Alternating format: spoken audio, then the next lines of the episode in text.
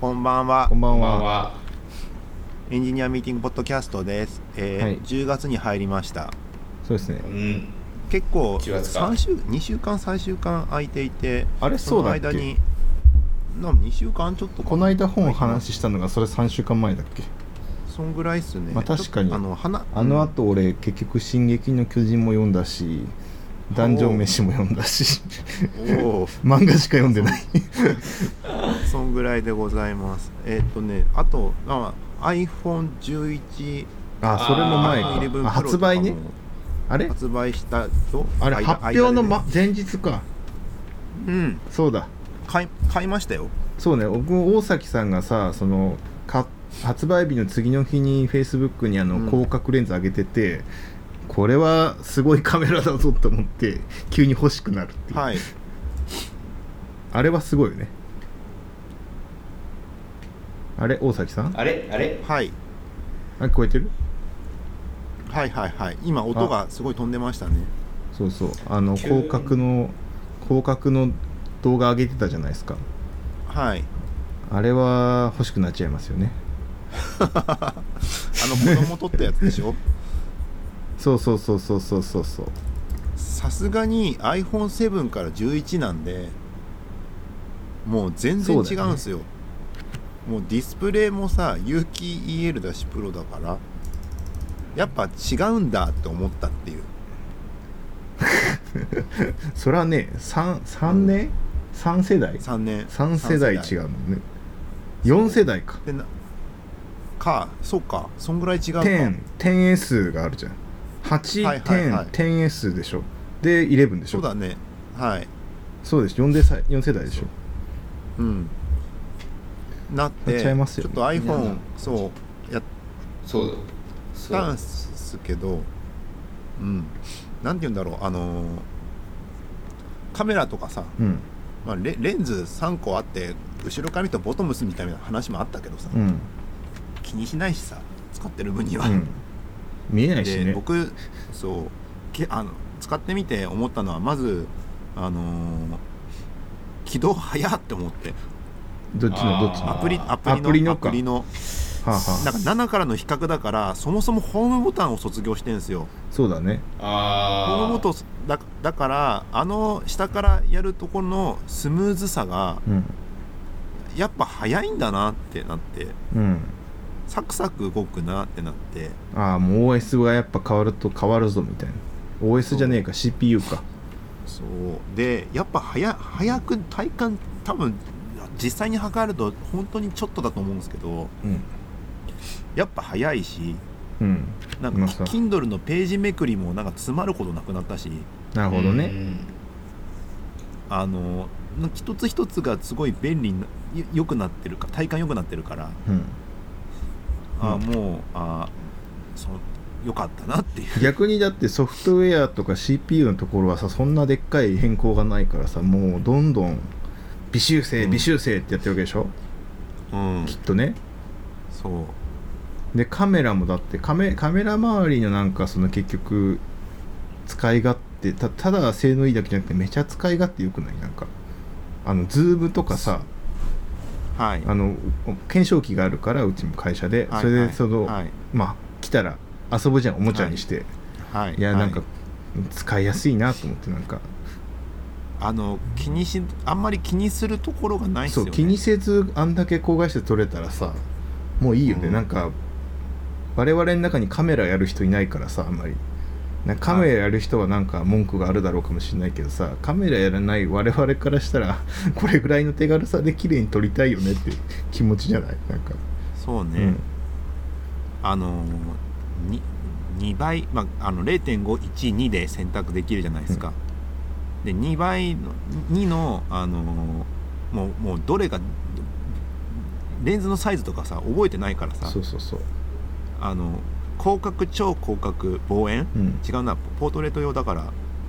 なんだ。まあまああのあってさ、うん。なんか2倍にしてポートレートで撮るとすげえ綺麗に映るっていそうだけで写真あカメラっぽいって感じになるっていうのはあるよね。あのだけど社会振動も出るしね。だけどさあのアンドロイドの端末の方が性能いいじゃねえかみたいな話もあったりするわけじゃん。でもさ多分俺きっと使いこなせない気がすんだよね。なんかその性能はいいかもしんないけどさその、はい。なんだ難しそうって思っちゃう。なんかそのファーウェイの発表あったじゃない？はい。ファーウェイ4つあるんだっけ？カメラ。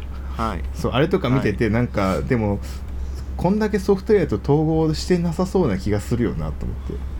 あなんかあそこら辺どうなんでしょう、ね、そこら辺がやっぱうまいなと思って見てた。まあでもつ使ってないでしょ使ってない。ファーウェイはね。ファーウェイはなんかでもなんかアンドロイドのカメラって全体的によくわからないからさ適当に撮るなと思って。すげえ急に印象ベースになった そう。でピクセルが一番よくできるじゃないあいつはもうオートマチックでさ、はい。あのもうガリガリその機械学習したやつを使ってあの GPU めっちゃいいの乗ってんでしょあれ、うん。はい。それでその被写体に対して最適なのをガーってソフトウェア上でやるっていうのがピクセルの確か売りだよね。ああへえそうそうそう。だからピクセル3と 3A だっけ？安い方。なんだっけ？3A 3A か。あいつとの差ってその GPU の差なんだって。へえそれがカメラ性能。だから Google の場合はそのハードウェアというよりかはもう機械学習的なやつでソフトウェアではい。カメラの性能上げましょうみたいな感じのはい。目だね。目。目を作ってる感じあっちは そう。なんかさ差はねあるんだろうけどね。まあ使いやすいですよ。使いやすいっていうかあのね無難無難ですよ、うん無難。でそで値段が値段値段が無難じゃねえっていう。って思うかどうかですよあとは、うん。うん。うん。14万ですもんね。そうそうそう。ちょっとどうかしてるでって思うよね。高いな高い。256ギガかな。プロ i- iPhone11 Pro でそんぐらいですからね。消費税も上がっちゃったしね、うん。ああね。今日あれ結局どうなんででしょうね。消費税上がる前にやっぱアップルストア走った人いっぱいいるらしいんだけど、うん。はい。あのー結局ポイント還元でヤマダとかで買った方が実は安か安いみたいなのがあるんですかね。詳しく調べてないけどそこまで。どうだろうね、うん。そこは分かんないけどさ。逆に、はい。その中でそうそうう。ん。でこの間にあれですよね。後藤さんがあの IBC 賞賞はつかない。IBC2019 2019賞つかない。ね賞はつそうじゃないのか。カンファレンスだ NAB とどあれじゃないからね、そうそうそう。う、ん。そっか。あのドメインに賞がついてるのか。賞 .ibc.org なのか。こう。はあはあはえ IBC なんかサブドメに賞がついてるのがある。あなるほど、ね、ああ賞ドットですね。そうそうそうですね。ですよね。まあそこにえっ、と先週？先週？先々週？いつだ？いつから先先週先々週かな、はい。先行ってきましたと、そうですね。オランダですよね。オランダ。はい、アムステルであダムですね。の次うん。次の話はこれするからなんかあのワクワクするような 将来性のある将来性のあるっていうかなんか未来の話聞きたいっす。聞いてきてほしいっすっていうふうにお伝えしてすごい行ってきてもらったんですけれども。そうね。わワクワクあのねあれです。あのあの報告会とか多分やるんでしょ？そうそうですね。報告会やる。かそこからあれね。だから、ううん。んああのきちんとしたやつはそっちでいいんで。きちんとしてないやつきちんとしたやつか。きちんとしてないというかテンション上がった系の話を聞けたらなとうん。そうですそうですそうですね。うんうん。そあのテンション上がってると聞いてなんかあれじゃん。あのあんままとめるとあれなんでこんなんで盛り上がってたんだってなり得る 後からねちゃんと見るとね。そうそうなんかあのパーティーのお祭り感に騙されてたみたいなね。はい。で2019ですがえっ、とどうえっ、とえっ、と何日間あったんですか？えー、11 9月の11から15だから5日間？5日間か。あむ結構やってんね。6日か。1234おお。もうあれだねなんか東京モーターショーとかゲームショーみたいな感じだね。その規模になってくると。いやいやでもそうじゃない。え何人ぐらいなんだろう。でもなんか多分10万20万とか多分そういう規模だと思うんですけどフジロックサマーソニック規模ってことだな。えなな1日目じゃあな何しに行くんですか？ってとこからか。何をしに行ったんですか？1, 1日目はでもその日は、はなんかあのワークショップ入れてて。ほう。はい。ワークショップ入れてビットムービンっていうところのワークショップに1日目は行ってましたね。どういうワークショップですか？えっとこのワークショップは再動画を再生する、うん。あのーまあ、技術とはい。えっと後半がエンコーディングその動画をはい。エンコードする技術の,、あのラボみたいな感じになっててそこで、うん。は10人あでもビットムービーの人もいたからもしかしたら78人ぐらいだと思うんですけど78人はい。がそこで集まって自己紹介して、はい、うんでえーっとビットムービーが用意してるそのコンテンツを一緒にこう、まあ、コード書いたりとかなんかはい。やったりとか、まあまあ最終的には、はいビットムービーの自分とこの、まあ、プロダクトこういうふうにできるからみたいなところにはなるほどね。ですけどはいはいはい。SDK とかを使ってみたいな感じ？SDK 使ってとか、まあ、うん一番最初はそのもっとそのプロダクトに関係のないその技術の話してから SDK の話になってそう。っていう感じそのままやると難しいし面倒くさいでしょ？でも 我々の SDK でほら簡単みたいなああそうそう。感じかな。そうそうそうそう。っていうのでね。コードコードベースでなんかいじるの、そういうとこコードベースでいじる。あエンコードだからやっぱそうじゃない。そうそうそう。えじゃあどういう環境が用意されてるんですか？じ自分の PC 使うわけでもないでしょ？いや自分の PC 持ってきてください、PC でいけんじゃない？そうそう。あ持ってきてハンズオンだからえっとなんとかな、はい。えっと Python とはい。えーっと何が入ってるようにって言ったかな。えーなんか、えーっといくつか入れていかなきゃいけなかったんですよ、はい。事前に、うん。はい。でもまあ全部入ってるやって思って何もしていかなかったんですけど、うん。まあよく入れてるようなものが、そうそうそうまあ、そうそう動画触ったりするとかもしれないけど。そうそうだね、普通に、うん、入れていてそれで持っていってでえっ、となんだ最終的にはそのプロダクト使う使うんでしょ？ワークショップで。ワークショップでそう使ってそこのつなそこの連携はどうやってんですか？どこの連携ですか？そこの連携って。なんかそのプロダクトがあるじゃないですか、はい。そのプロダクトはどういうインターフェースで提供されてるものなんですか？普通にプログラムライブラリがあるの？それあーライブラリっぽくない？今のだと。API, API ですね。ライブラリがあってえっ、と、はい。えっ、とライブラリがあるやつと、まあ、API があるやつとって感じです。ああじゃあそいつ使ってアップロードしてみたいな感じなの？そうそうそうそうそうはあはそうあは API HTTP, HTTP の API, API そうですね。あだからあれだねあ SDK つうか ASP みたいな感じなんだろうね。ああまあそうですね、へででこれやる。あそうそうそうそうそう。それやって。えはい。でどういうことができる機能を提供してたんですかそこではえっとなんかあの普通に動画再生するっていう機能はまあ普通あるんですけどなんか、はプレイヤーの方は動画再生するけどなんか今でまあみんな動画再生できるよね、まあ、ここまではそうだよねみたいな感じで。でその後は、はい。うん。えーっと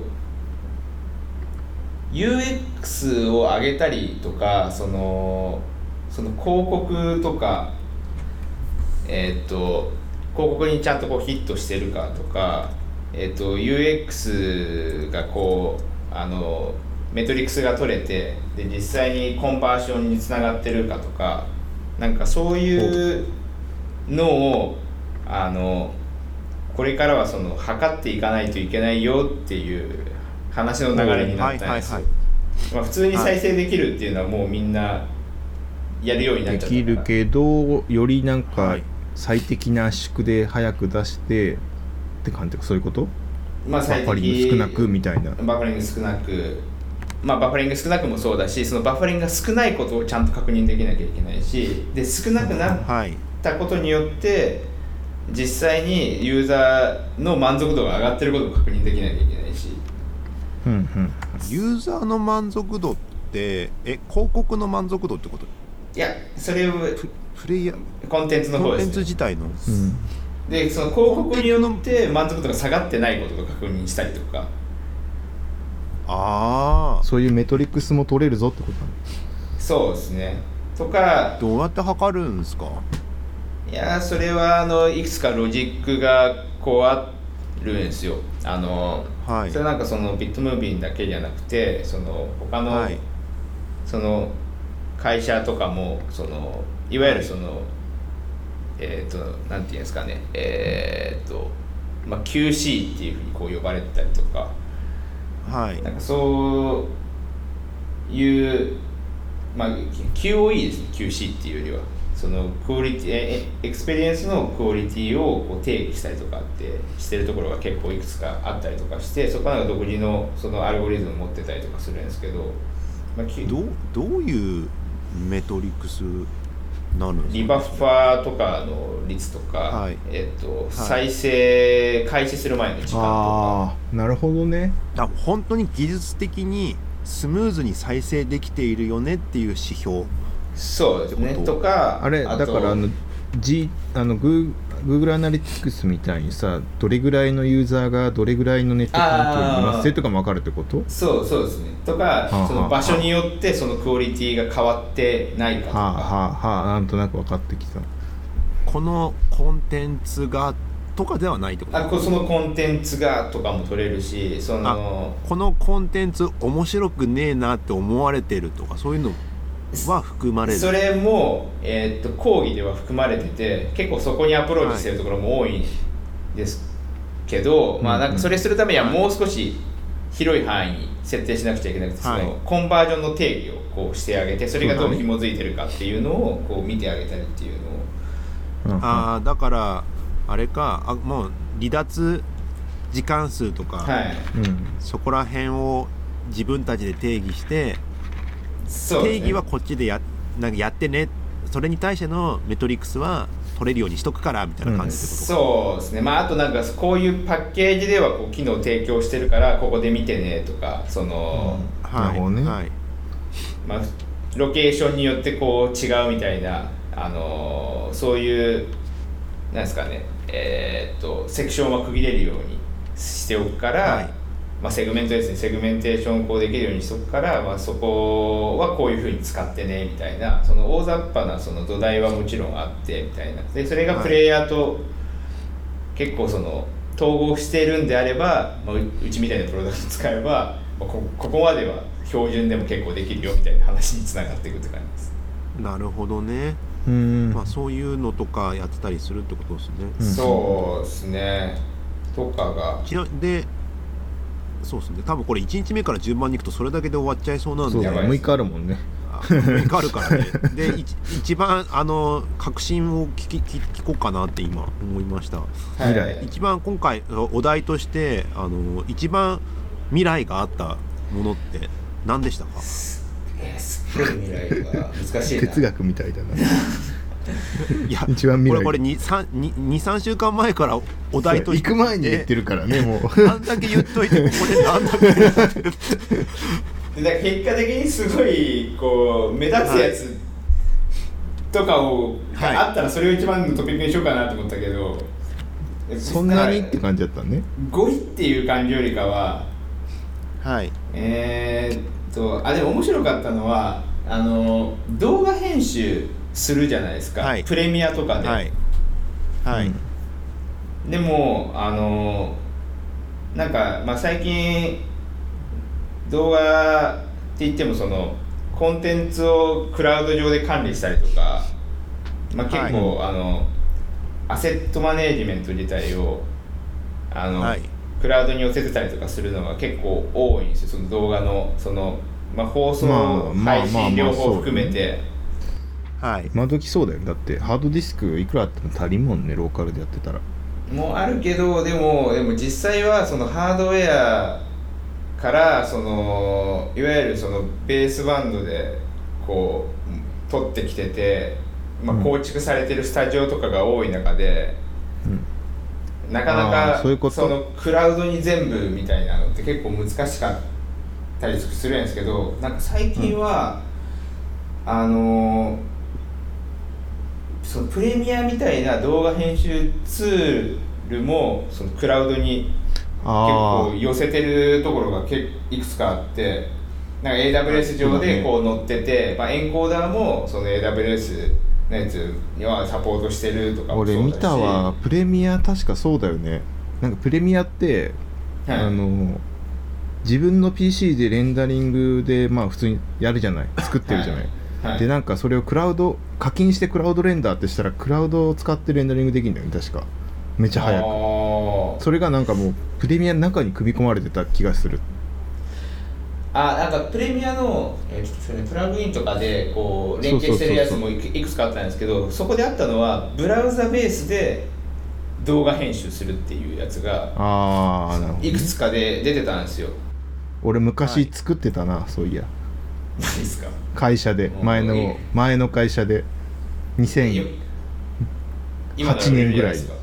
いやいやしんどかったあよの夢が先に行って夢が先に行っててあのそうそう早すぎたんだ テクノロジーがまだまだそんな追いついてなかった頃の夢をやってたんでしょだからああの時はその動画を編集はできるんだけどサーバー上サーバーサイドで、はい。でもやっぱ見ないじゃん。画質荒いしガラケーとかの時だからさ、はい。ガラケーの解像度で動画ってみたいなパケ代もみたいになるじゃない。はい。だから廃れていってしまったみたいな。で今こそって感じだよね。4G のやつやっとこうみたいな。早すぎた。まあ、あとなんかねメリットがねそのクラウド上でこうアセット管理してるんだったらクラウド上ででも完結させた方がその、はい。もね道具持っていかなくても結構重いそのそうよね。PC っていうかマシン持ってこうねそこそこのハードウェアのスペックいるのをさなんかその人の作業する人の数だけ用意するとかも大変だもんね。すい。スケールしないから。だなんかそれをそのブラウザベースにすることによって、でなんかやっぱし飼育したりとかするともう絶対遅いよねとかなんかいろいろ思ってたんですけどなんかそこら辺も、はい。そのデータをそのストレージから全く動かすことなくなんかそのプロキシファイルみたいなものをこう作ったりとかそのなんですかね。必要なそのデータ、まあ、その差分の情報っていうか、まあ、その位置とかですよね。そのタイムラインの位置とか、まあ、どこをどう編集したとかそこだけのやり取りだけでこう済むようにあのなるほど。しててで、まあ、更新したらあのストレージ上のその IO で変更されるみたいな。はいはいはいはい。はあはあはあはあはあはあ。っていうのを結構なんかいくつかの会社出しててそれをライブでもできるっていうのがいくつかあったんですよ。その例えばヨーロッパだとスポーツ中継してるじゃないですか、で、はい。中継しててでそれをなんか本人たちはグローイングファイルって呼んでたんですけど、まあ、どんどはいんそのデータは膨れ上がってきますよね。そのライブで中継してるから、うん。はいでそのそれに対して、まあ、過去は普通にそのプレミアみたいに編集もできるし、まあ、そのまま増えていくしでそこに対して例えばツイッターとかその SNS でそのリアルタイムでいいシーンだけ撮ってこう投稿したいみたいな。あーシェアするみたいな。シェアするみたいなのをなるほど。こうするためにあのそれ自体がちょっとあのそのなんですかね。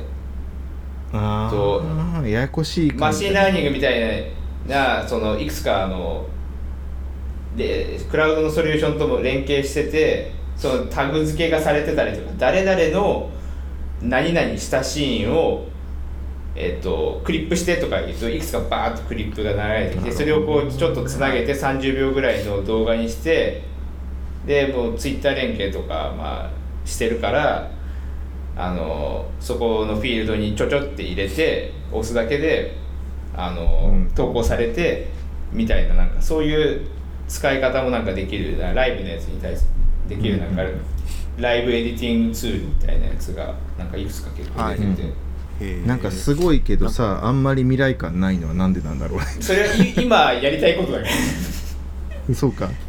そうそう。だから無限のファイルサイズの動画があるみたいな感じでしょ？そのストリーミングまあまあまあまあまあ。それ自体にちゃんとねフファイルはねあるんだけど。事実上とかで、うん聞いてて思ったけどさ思い出したんだけど、うんはい。そういえばあの24時間ライブとかよくアベマとかでもあったじゃないですか。そうだね、はい。はい、はい。24時間放送とか。ね、はい。であれやってる時にさあのツイッタージャックするかのごとくさ、はい。舞台がいて、はい。その今そのライブ中に何が起きたかをツイッターで上手に切り取って、はい。それをツイッターにシェアするってやつやってたじゃないですか、はい。あれすすげえなと思って。はい。うん確かに今やってるからそれ見てなんかリンク踏んでいくとかありそうじゃん。って思いながら見てたんだけどさ、はい。あれって他のとこでやってんの見たことなくて。やってるやってる。やってる？海外やってるすごい。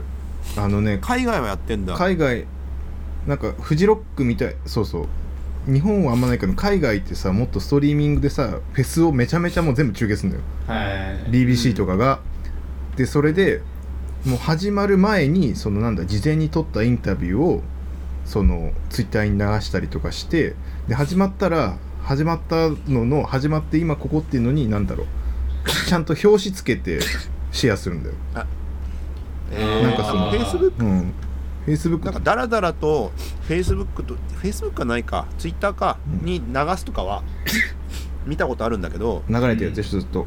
流れてるやつそうっていうよりもなんかもっとツイッターで切り取ってなんかリツイート的なことをさせたいみたいな感じでうまく加工しているのあんま見たことなくて。なんかねうん今年のね今年のさグラストンベリーってあるんだけどあの最古の最古じゃねえうん。フジロックもネタも元ネタにしたっていうグラストンベリーっていうのそれのはい。SNS 戦略がすごくて BBC の、うん。もうなんかその何あのロあのなんていうの？オープニングの表紙とそのサマリーみたいなの全部字で書くのよ。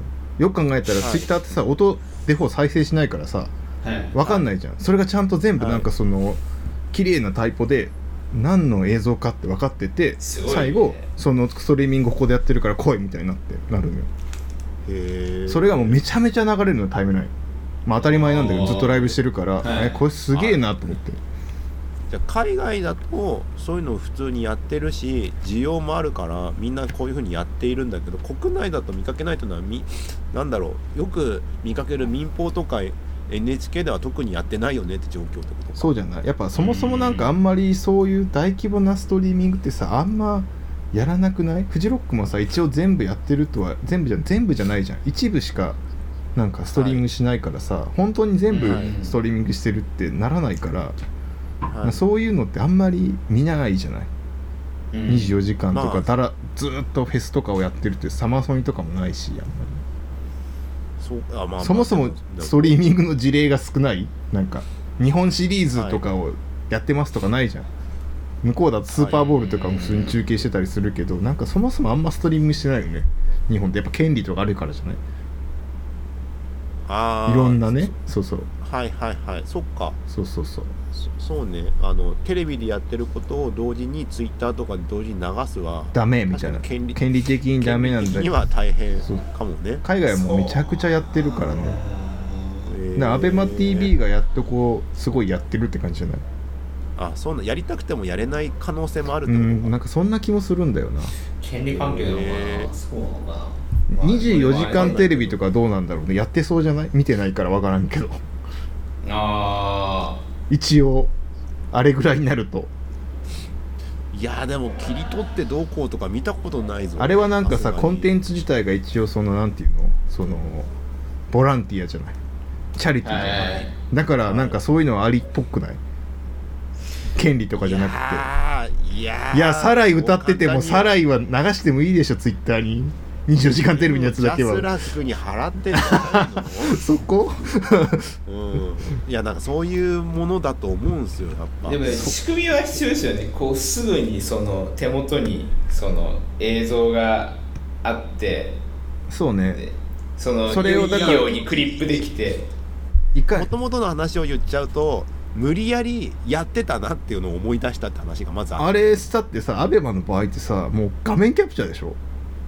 だからもう 画面画面本当に。画面キャプチャーでもうやってるから めっちゃ人画面力キャプチャーなのかわかんないけどもすごい人力で頑張ったなってやつがあってそれが自動半自動的に半自動的にかなり便利な状態でそう。そのツイッターでシェアできるっていうのがあってすごいなと思った、思った思ったって感じですよでも確かに確かにそうやってコンテンツをそのライブ配信の中でうん。すごい、あの SNS とかネットに適切な形で素早く編集して送るっていうのは、うん。まあ確かにメディアの楽しみ楽しみ方の一つにはなりそうだよねっていう気はするね。そうそうそうこれさ、うん一回そのグラストンベリーのやつ送ってあげようか、は Facebook とかに。この、はい。なんかすごいよ。なんかアベマみたいな感じじゃなくてもう洗練されとるでって感じ。へえ確かに。なんか編集周りあとはあれはどなんだ。ちなみにその要は編集周りの話じゃないですか。それってはい。はいコンテンツ加工というか、うん。じゃないですか。あとはなんなんかありましたか？えーっとね。はい。の R&D がやってたんですけど。はい。あの AR をあの何ですかね。AR って言ってもそのヘッドマウントとかつけるやつじゃなくてその、はい。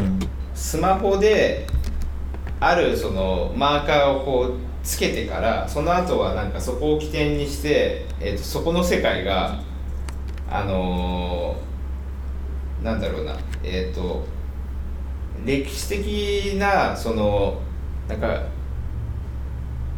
あの観光スポットじゃないですか。なんか世界に確かなってスポットじゃなかったかな、はいえっ、どと。全然わからなくなってきた。要はなんかそそこの世界がそのそカメカメラというかスマホかざしたところが、うん。そのなんですかね。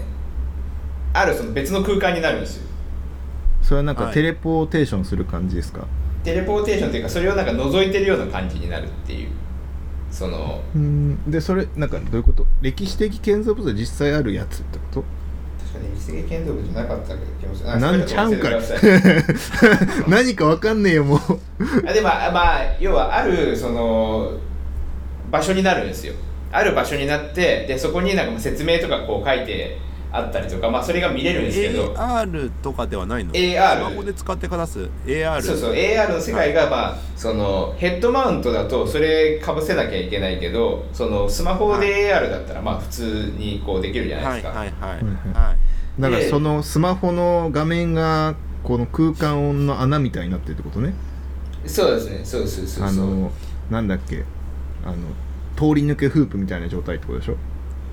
通り抜けフープみたいな。こうここだけ向こうに繋ああーがってるみたいな。そうそうそうそうそうそう、うん。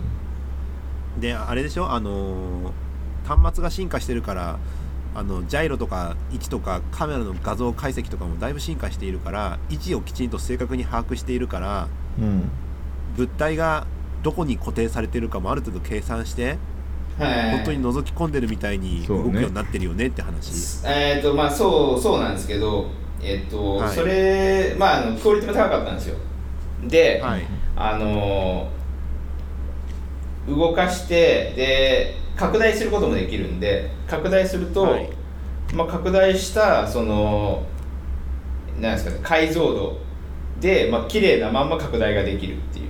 ああさらにそんなこともできるってことか、でそれをあの全部クラウドでレンダリングした動画がクライアントが受けてるだけって状態あーはいを作ってたんですよね、へえそれはなんか最近のなんか流行りだね。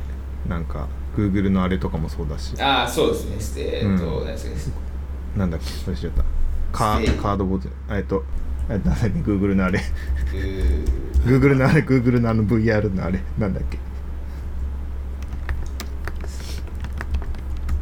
れか。えーっと Stadia。でしたっけ？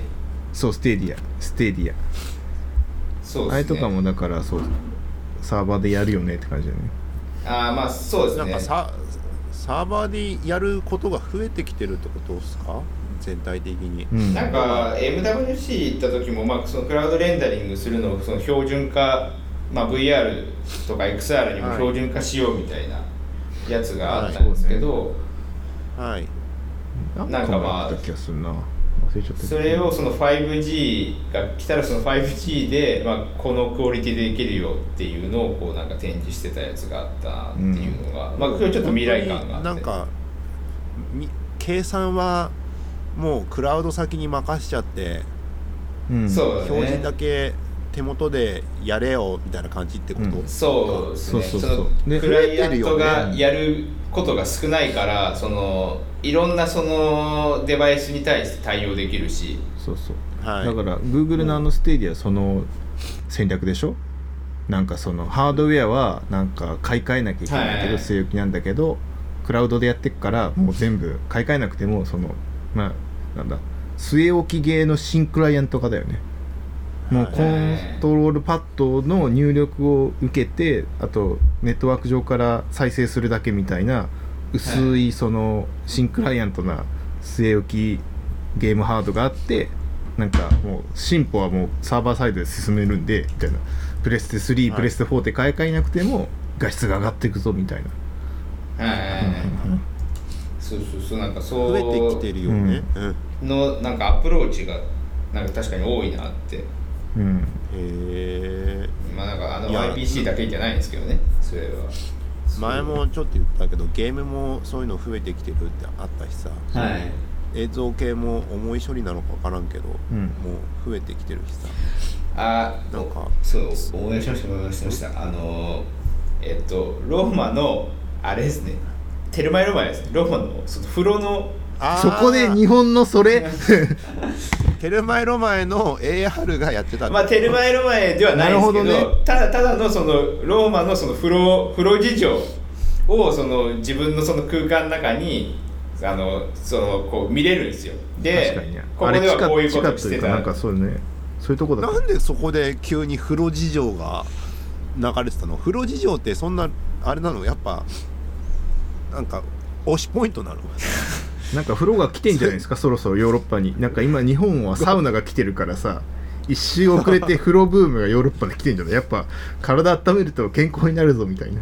あれこれなんだかな？なんかあのえーっとですねちょっとあのもしかしたら詳細違うかもしれないですけどももしかしたらそそこの、えーっと場所で、まあ、過去の事情はわからないじゃないですか。だからそれを当てるとその、えーっと過去の状況をこう AR で再現するみたいな。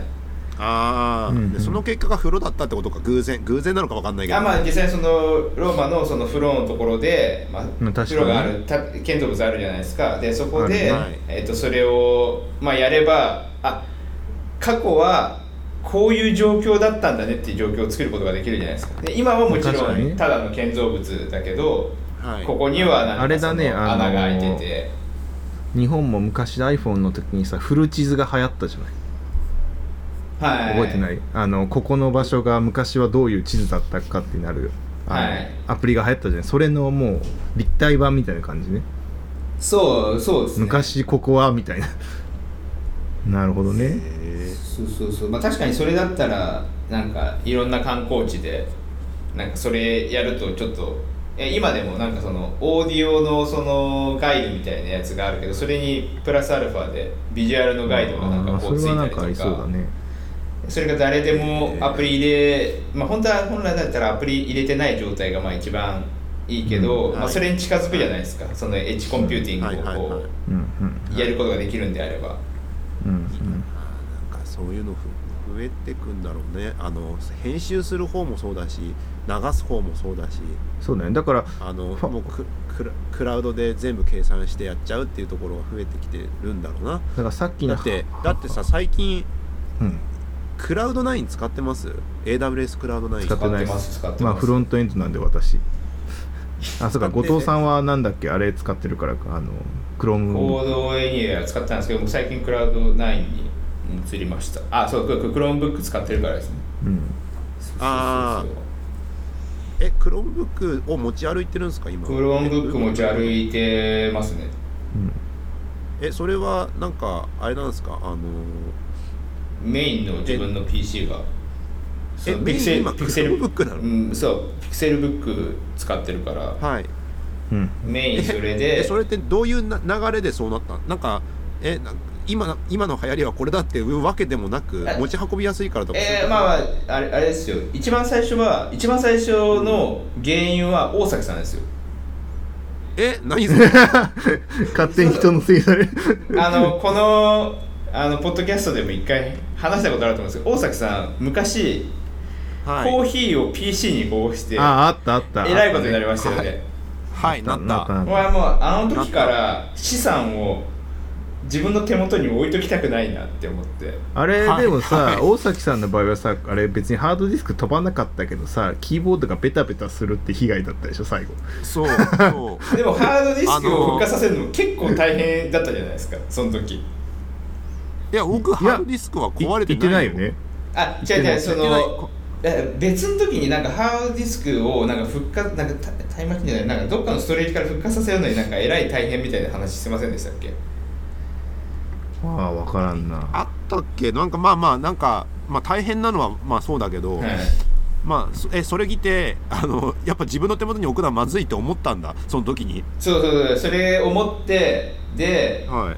あのまあできる限り手元はシンプルにしようって。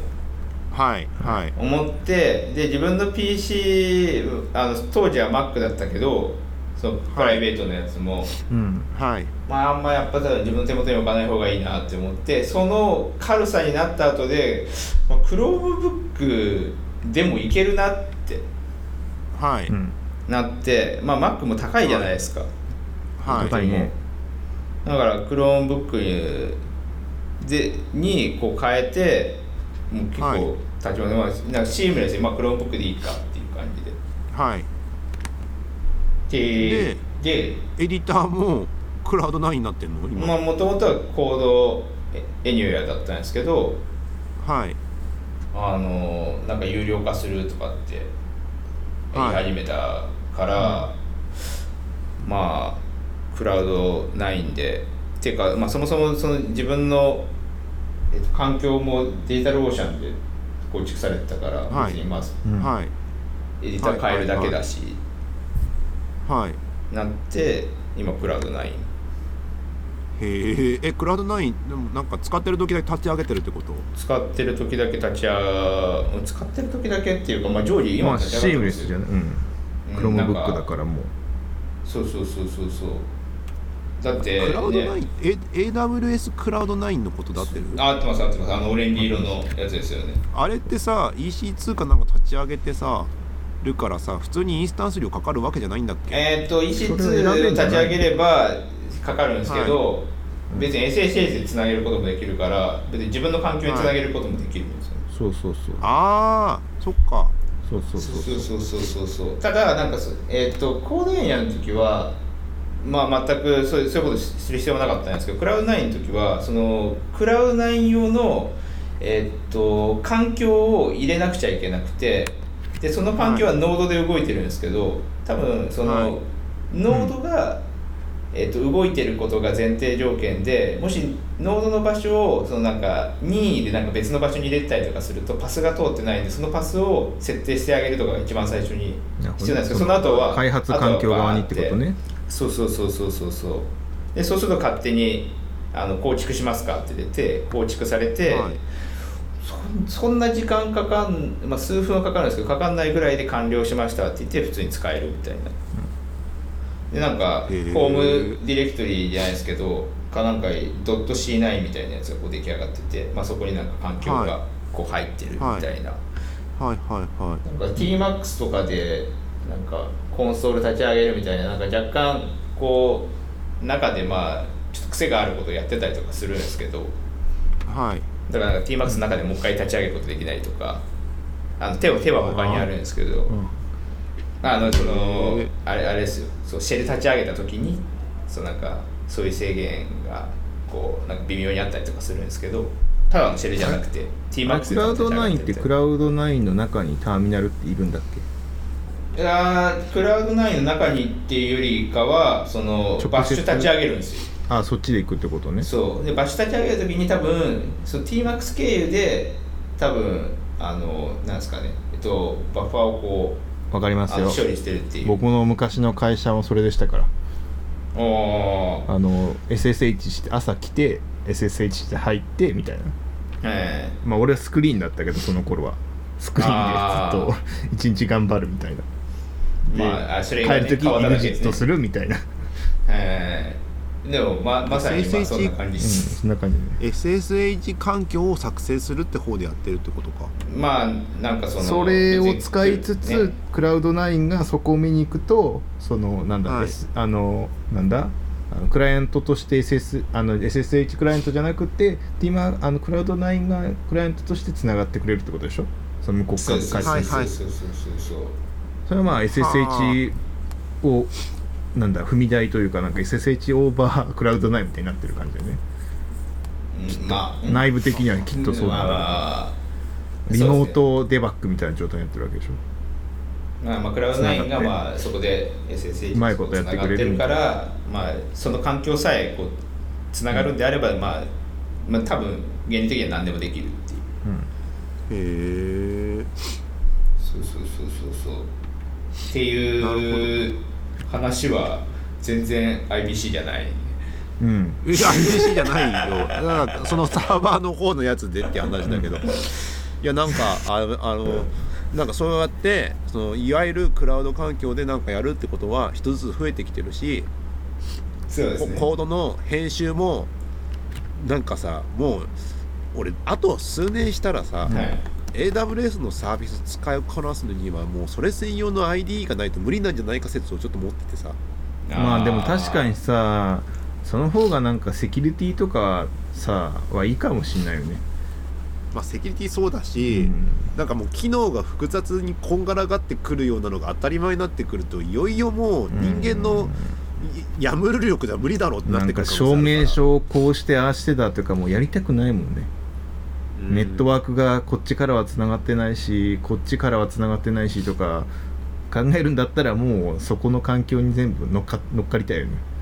うん。統合していくよりは一個一個。ついにこうあれですね。こう四方八方をこう閉ざされるような感じですね。ロックインされてなってくるのかなっていうのをちょっと思ったっていう感じでもともととはそのシンクラ昔のコンソールはそうだったじゃない。C, C 言語を開発した昔の皆さんははい。一個の会社にドッカーンとサーバールームがあってそれに新クライアントでつながってなんかコンパイルってやって見るみたいな、はい。はい。そういう感じそういう感じに持っていくのはあるかもしれないよね。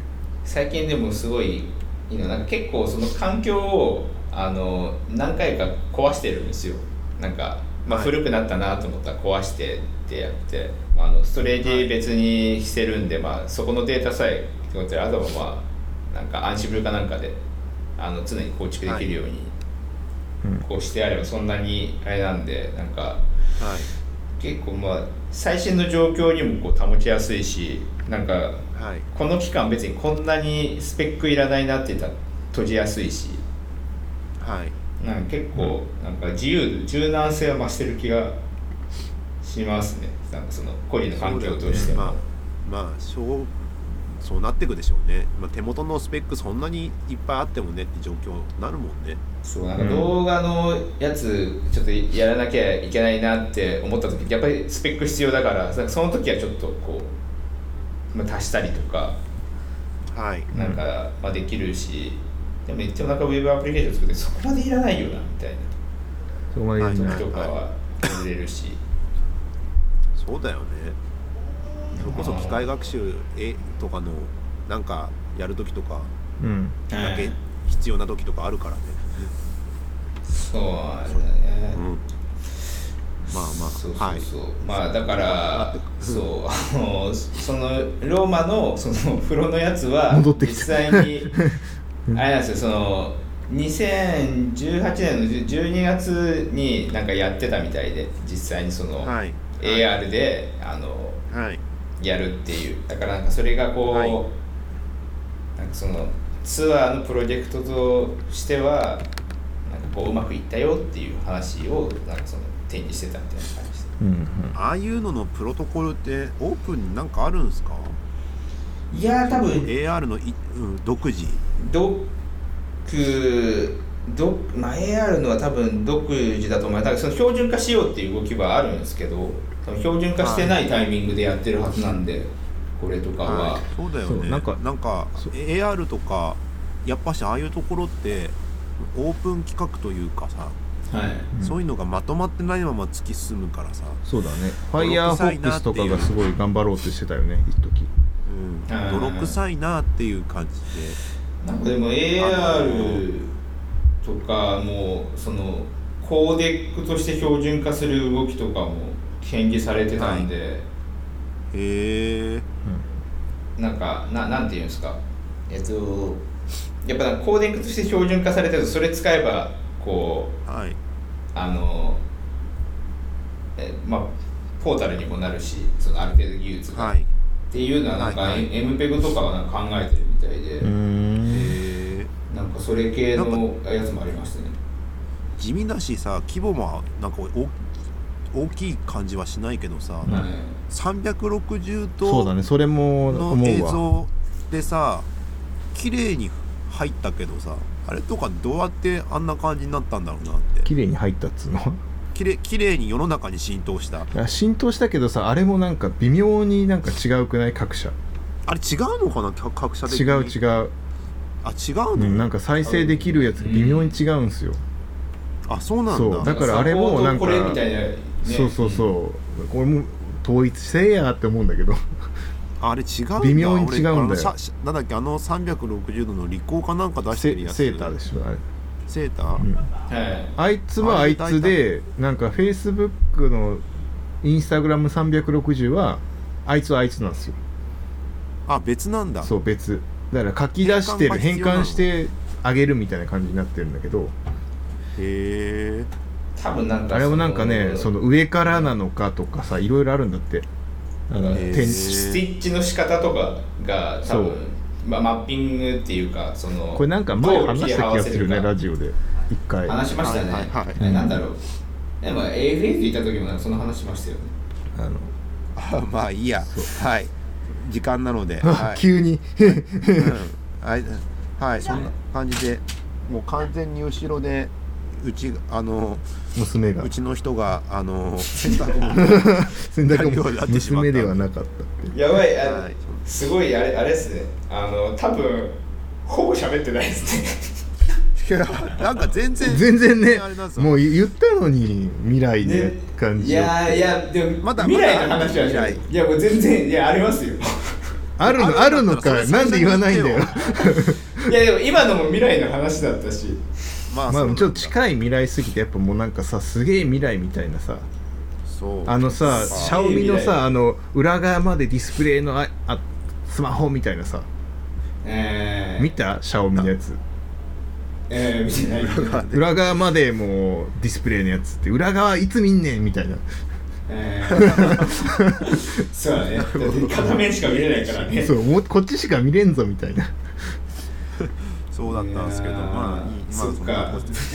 はいそん。な感じで、あもう時間が来てしまいましたが、えーここまで来てくださった皆さんありがとうございます。ありがとうございます。えーと感想はシャープエンジニアミーティングで書いてください。ちょっとグダグダしてます。ま あグダグダ。おお付き合いいただければ。幸いです。はい。はい。そんでじゃあ以上です。ありがとうございました。ありがとうございました